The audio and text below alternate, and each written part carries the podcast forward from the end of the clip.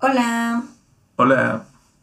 Este capítulo lo quiero, lo queremos empezar con una bella anécdota y es que hace como, creo que fue el viernes de la semana pasada, vi en Twitter un letrero de que al parecer iban como a liberar más boletos para Bad Bunny el sábado, o sea, este sábado que pasó, a la una. Y yo dije, Dios mío.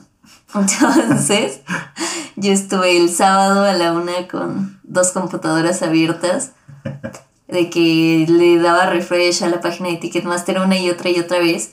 Y pasaron como 15 minutos y no pasaba nada y yo dije, puta, fui embarajiñada. Me engañaron. Y ya en eso estaba hablando con un pana y me dijo como, güey, pinche Ticketmaster, como pónganle 10 minutos después. Y le dije, ¿por qué? Me dijo, porque al fin, me dijo, porque estoy tratando de conseguir boletos de Bad Bunny y es un pedo. Y yo, ah, o sea que sí los liberaron. Entonces me metí otra vez como loquita desde las dos computadoras a tratar de conseguir un boleto de Bad Bunny. Y como soy la favorita de Dios, o al menos ese día fui la favorita de Dios, fue Dios pagándome todas las que me debe. Eh, y pude conseguir un boleto para ir a ver a Bad Bunny este viernes, de hecho. Y justo en ese momento estaba con Josué. Y... Yo pasaba por ahí y fue como, ¿qué demonios haces con dos computadoras? y yo recuerdo que lo que le dije a Josué es como, la verdad es que si no consigo boletos de Bad Bunny no voy a llorar ni nada, pero pues estaría bien ir, ¿no? Y además le dije, yo ya manifesté esto. Yo ya manifesté que yo iba a ir al concierto de Bad Bunny, entonces yo voy a ir al concierto de Bad Bunny de alguna forma, aunque no consiga los boletos.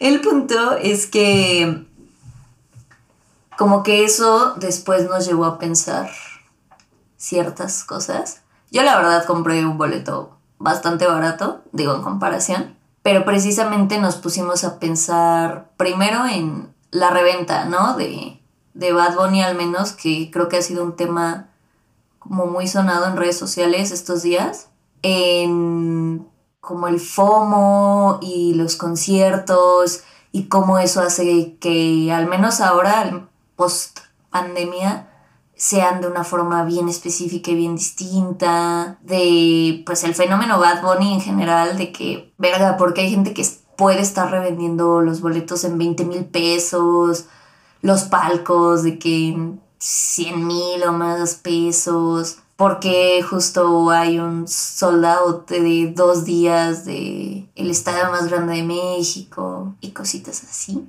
Y pues de eso quisimos venir a hablar en este bello capítulo. Entonces quédense con nosotros si quieren saber más al respecto. Yo soy Dani. Yo soy Josué. Y esto es La, juguería. Pásale, pásale.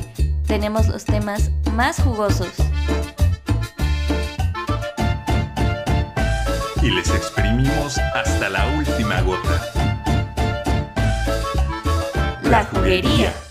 Este año en particular, y ciertamente siento que está relacionado con el estilo de vida post-COVID, donde pues de verdad ya nos hacía falta salir a lugares y hacer cosas en espacios públicos y si hay como esta intencionalidad de, reclamo de esas libertades, que ciertamente es uno de los factores que resulta en, eh, como dices, concierto que se hace, concierto que es sold out, ¿no?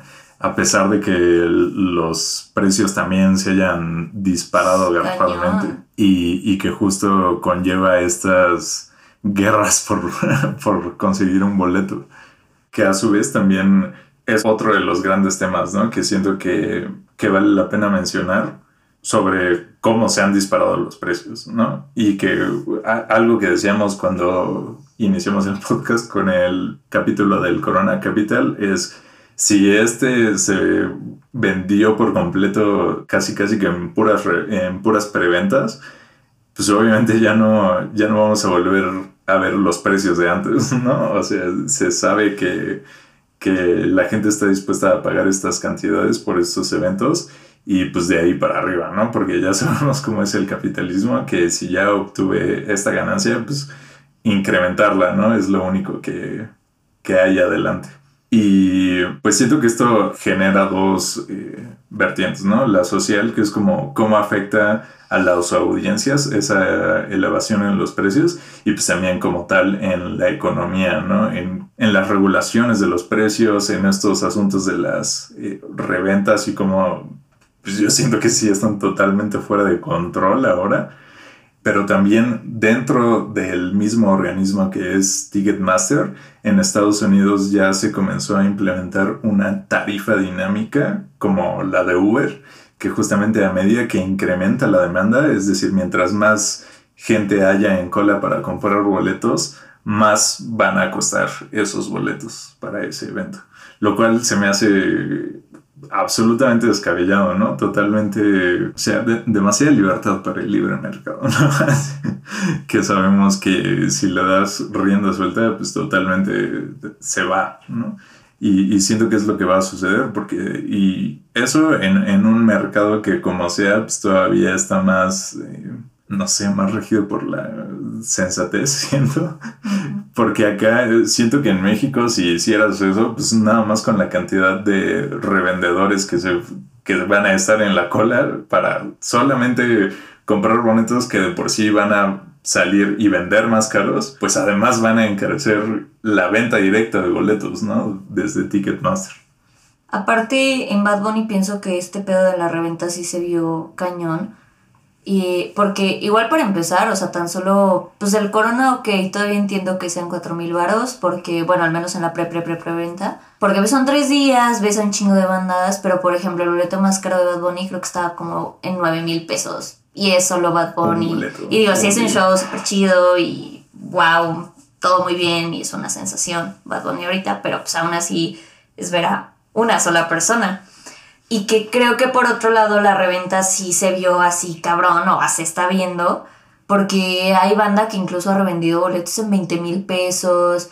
Yo estoy en varios grupos muy white de Facebook, pues primero porque estudio en la Ibero, entonces pues ya de entrada todos los grupos de la Ibero pues son bastante white y ahorita andan ofreciendo justo en 18 mil, 20 mil varos. Y boletos ni siquiera en general, o sea, o al menos como en, el, digamos como en el pit platino, que es como la parte más cerca a Bad Bunny, sino como incluso en, general, pero en general B, por decirlo de alguna forma, como en general general.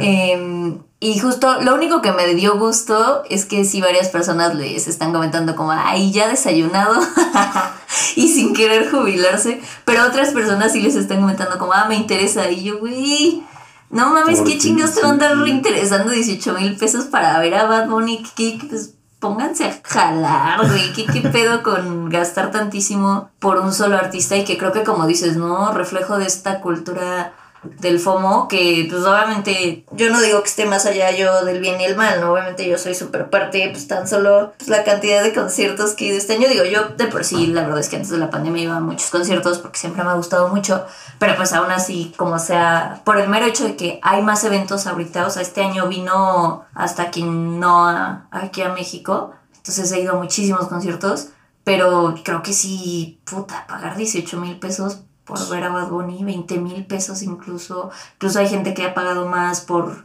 eh, los palcos y así. Me parece, me vuela la cabeza, pues. Sí, que además siento que es una cosa el justo, ¿no? De plantarte ahí con dos computadoras y además tenías varios escritorios dentro de sí. ¿no? O sea, como que en una varios navegadores. varios navegadores y demás. Y, y justo, ¿no? A, a, costo de quizá tu inversión de tiempo y de estrés de estar ahí, conseguir un boleto a, precio pues justo, ¿no? De, de Ticketmaster, así. Y otra cosa es justo de estar buscando boletos en reventa en 18 mil baros, ¿no? Que justamente siento que pues es lo que hace que haya boletos en reventa en 18 mil baros, obviamente, ¿no? Porque justamente la gente los está comprando y pues ahora sí que, que puede más el FOMO que pues la vaga esperanza de que algún día ese mercado se autorregule en el sentido de que ya no sea sustentable, ¿no? Que no te dé para revender boletos a ese precio y digas, no, pues cámara, ¿no? Ya, ya no hay que entrarle a ese, a ese business. Y pienso que también como bien dices, eso va configurando el público de los conciertos de una forma bien específica. Porque, digo, pues como ya lo habíamos dicho, ¿no? De por sí son como para cierto sector de la población. Porque antes también me parece, y también todavía, por ejemplo, con el corona, creo que todavía si tienes capacidad de endeudarte, no necesariamente dinero, puedes ir. Pero pues ya, ¿quién puede pagar así en caliente 20 mil pesos, no? O sea, eso es una Sí. cosa que pienso que muy poca gente puede darse el lujo. Y creo que la verdad se vio o se ha visto, al menos en el corona, como yo lo viví, es un chingo de gente que nomás fue a grabar. O sea, incluso estando hasta adelante, porque a mí me pasó que en Mitski yo estuve como a tres personas de estar hasta adelante.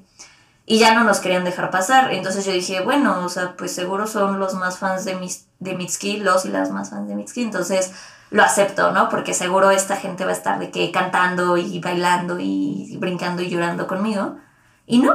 O sea, literalmente es gente que, pues primero no sé por qué querían estar hasta adelante, pero que obviamente literal solo fueron de que a grabar las canciones que se hicieron famosas en TikTok de Mitski, que no las cantaron para que no saliera su voz en los videos. Y pues las demás, o sea, literal estaban neta, neta parados y paradas. O sea, me acuerdo que las dos amigas con las que fui y yo y otra morra que estaba al lado de nosotras, gracias a Dios, éramos las únicas así que llorando y cantando y gritando y todo. Y la demás gente siento que justo, ¿no? Solo es, solo estaba ahí porque era gente que pudo pagar el boleto, que justo, o sea, como que cultura del FOMO quería estar ahí pues para poder después ponerlo en redes sociales y para poder tener videos de que justo ahí vi esta canción que es famosa en TikTok. Pero, y así pasó en muchas cosas, o sea, en- de verdad, yo antes en los coronas, incluso aunque estuvieras más atrás, me acuerdo que cuando vi a Phoenix en un corona, no me acuerdo qué año fue, creo que 2018, nada más estábamos pues bastante atrás y todo el mundo estaba cantando y gritando y bailando. Y en este corona sí me pasó en varios artistas, también en Phoebe me pasó lo mismo, en Phoebe Bridgers, que estábamos igual como a seis personas, cinco de estar hasta adelante. Y neta que la banda ni una pinches cantó y yo, puta madre, y nada más grabó la última, I Know the End, y yo. "Ah". Entonces está muy cabrón que sí te cambia mucho la, la tirada de las audiencias, porque antes era como, bueno, pues como todavía no son tan caros, va la gente que sí es acá de que fan fan de las cosas, pero ahora como solo va la banda que quiere vivir como la experiencia, porque justo cultura del FOMO, pues precisamente es banda que solo se va a quedar ahí parada.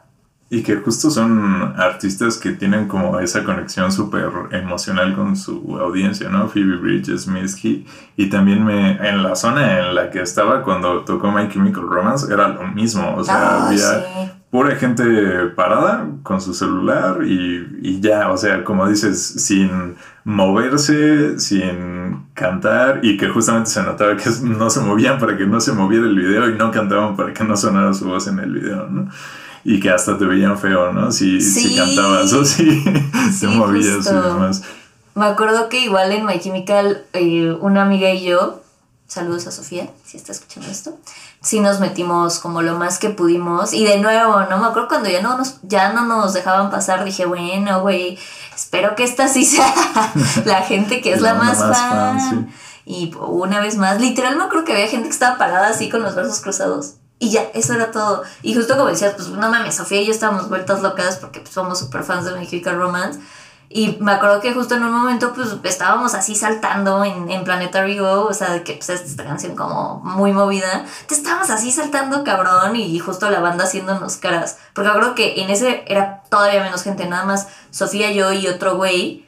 está- éramos los únicos como ambientadísimos y cantando todo, todas las rolas. Y justo cuando saltábamos nos hacían caras y yo, mi pan en Cristo, pues a qué chingados ¿A crees que se viene, a los conciertos? Porque aparte pues yo así había vivido todos los conciertos en mi vida, ¿no? O sea, Sí. como que si estás, si te estás tratando de meter o si estás, o sea, como bastante de adelante es porque pues vas a cantar y llorar y saltar todas, ¿no? O sea, como que qué pedo con esa banda. Y que justo la banda que estaba pegada a la cerca de contención siempre era como que la más fan, ¿no? O sea, la gente Ajá. que estaba ahí desde horas antes haciendo fila para que en cuanto abrieran la puerta a aferrarse a ese lugar y como dices, ¿no? La gente que más canta, los fans que neta se saben todas las rolas, ¿no? Que siguen a la banda desde el día uno y pues como dices, la experiencia ahora pues fue totalmente distinta. Que sí, siento que es diferente en un, este festival a, a, cuando vas a ver a una persona en específico, porque como sea, sí siento que en un festival, pues nos pasó, por ejemplo, en Idols, que había mucha banda que estaba hasta adelante porque estaban esperando el concierto siguiente, que era el de Miley Cyrus, uh -huh. ¿no?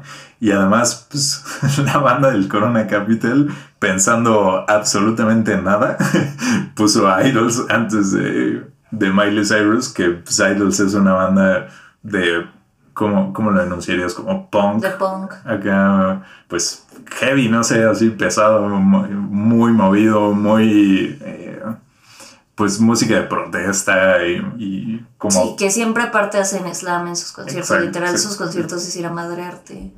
Sí, sí, sí. Y, y, y, que justo la gente en primera fila fueran fans de Miley Cyrus, ¿no? Esperando a que, a que saliera ella. Pues ahí sí entiendo, ¿no? Que haya habido esta cuestión. Que, que aparte, pues sí estuvo terrible, ¿no? O sea, sí. salió de que lo peor, porque pues obviamente los comentarios en redes súper clasistas, súper... Eso sí estuvo neta nefasto. O sea, no sí. hubo nada de planeación en ese itinerario. Sí. Y que aparte, a mí me dio mucha risa eso porque yo nunca me había metido en un slam hasta y la verdad entendí cosas. entendí la urgencia masculina. Pero como que sí me dio risa porque... O sea, como que creo que es un vaivén de muchas cosas. Sí se la mamó el corona, pero por otro lado es como, güey, si quieres estar de aferrado en cualquier cosa, o sea, ya deja tú en los conciertos, en la vida y lo que sea, vas a tener que pagar un precio. Sí.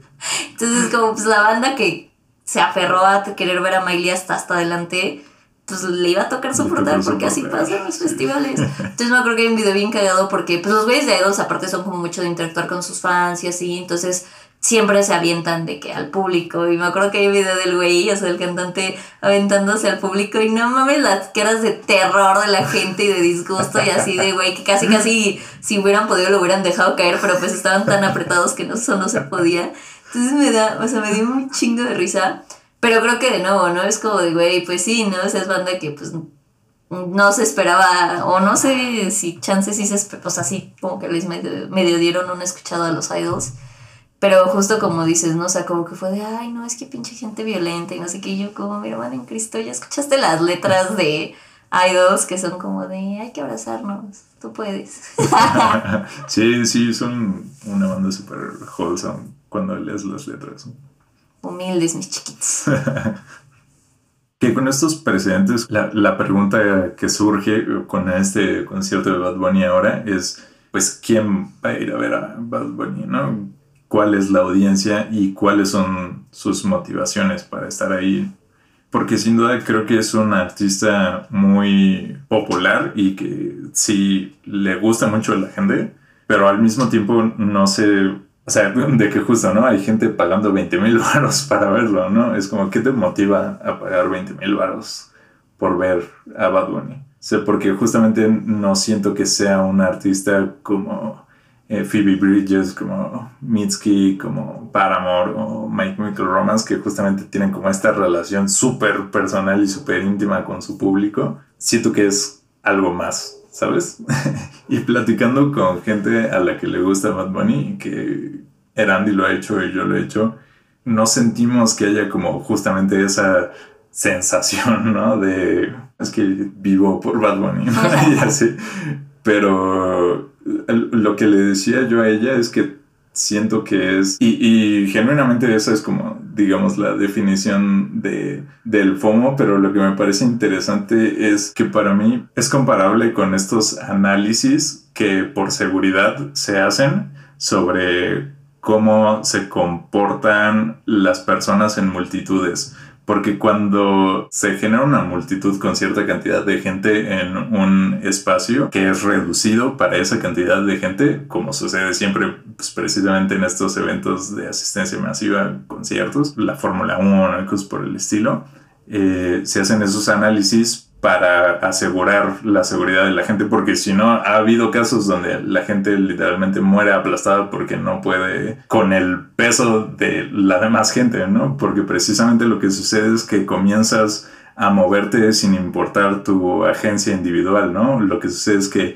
el movimiento de inercia de la multitud te lleva con ellos y siento que es eso exactamente lo que, lo que sucede con el FOMO, que más que ser un movimiento por tus agencias individuales con los artistas y, y, demás. O sea, es como esta presencia ominosa social que está por encima de los pensamientos individuales y que nos está llevando a este evento, a este otro, a estas ideologías, ¿no? O, o a formar partes de estas otras comunidades. Y, no sé, me parece muy interesante. O sea, no, no creo que sea necesariamente negativo. Creo que pues, a veces genera un sentimiento de comunidad muy positivo, ¿no? Muy...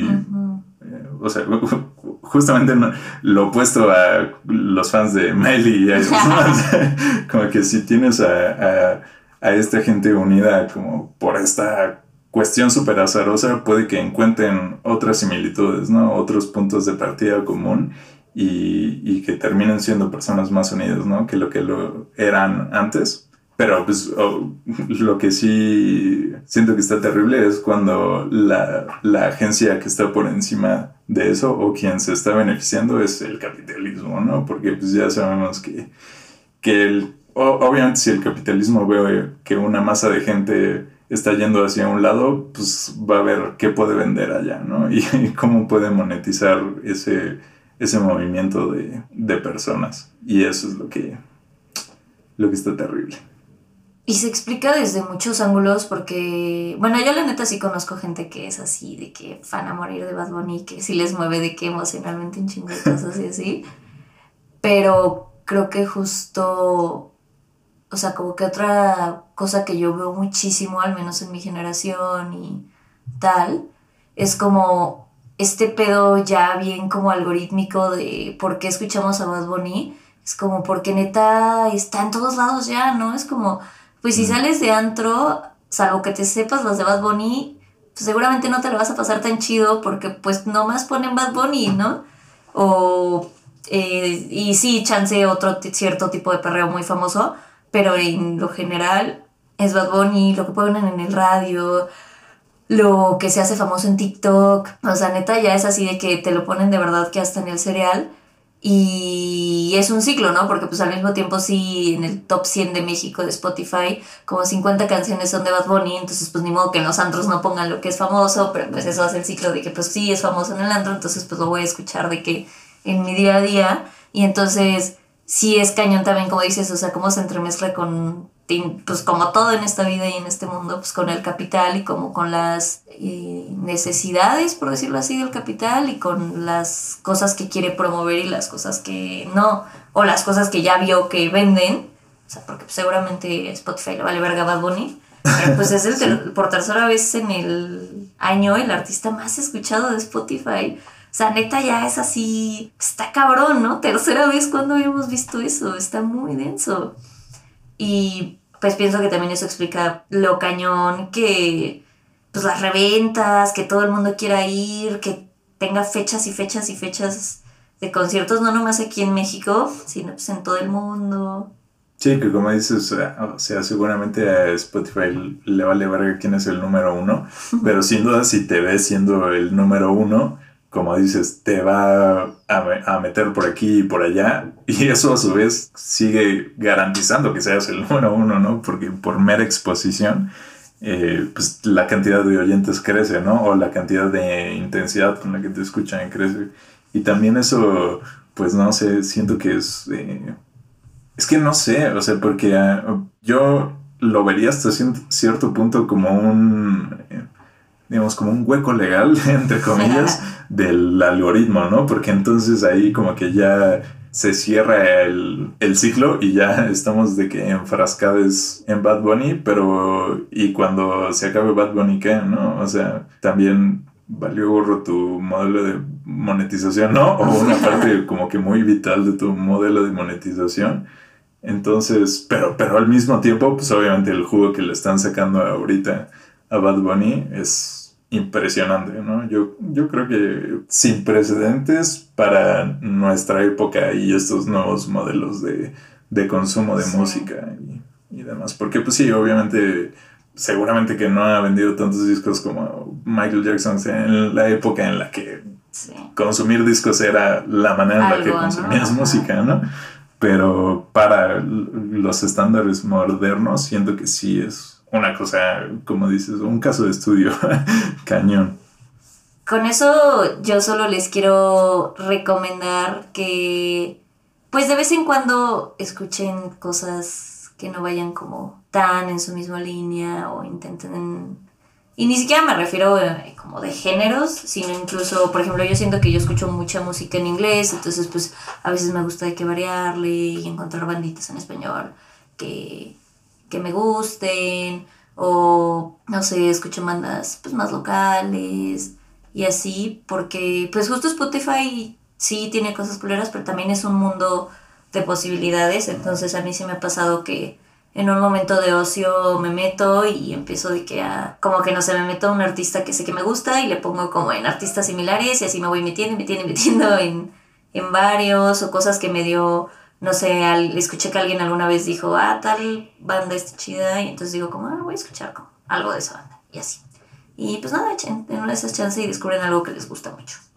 Sí, eso que mencionas de la música local, igual siento que es súper importante porque sí siento, y eso es algo que podríamos tratar eh, algún día porque es un tema muy interesante también, eh, de que las escenas locales desaparecieron, o sea, simplemente no existen, o sea, las escenas locales fueron, ¿no? O sea, ahora hasta que apareces en el panorama global es que, pues justo, ¿no? Comienzan, comienzan estos rollos, o, o de que saltas sin una escena local, de que justo, ¿no? Mm, subes a una rola a TikTok y pasas de cero a un millón, ¿no? O sea, en, en un instante, pero las este rollo de las banditas locales, los artistas locales eh, y esos toquines que son muy enriquecedores como audiencia y como artistas también.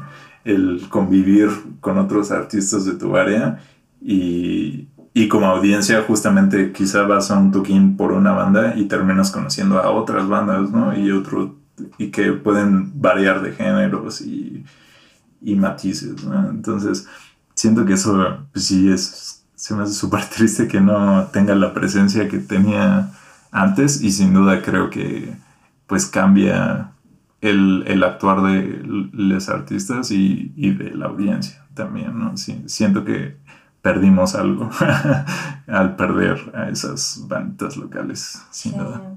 Por eso escuchen a los diles que no me maten y vayan a su siguiente tocada de A los Useless Youth.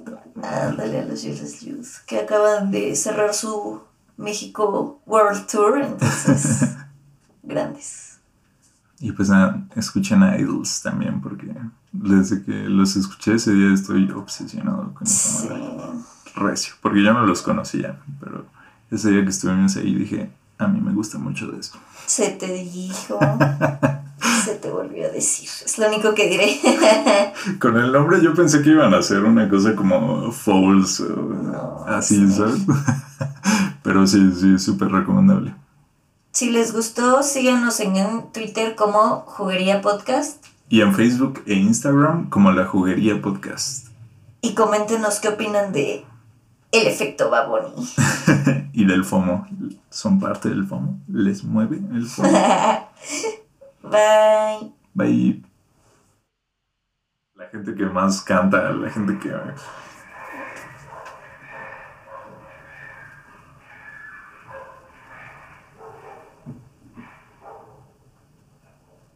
Mira, ahora sí se desató la violencia. Sí, qué gusta. Chavas. Soy impulsos violentos.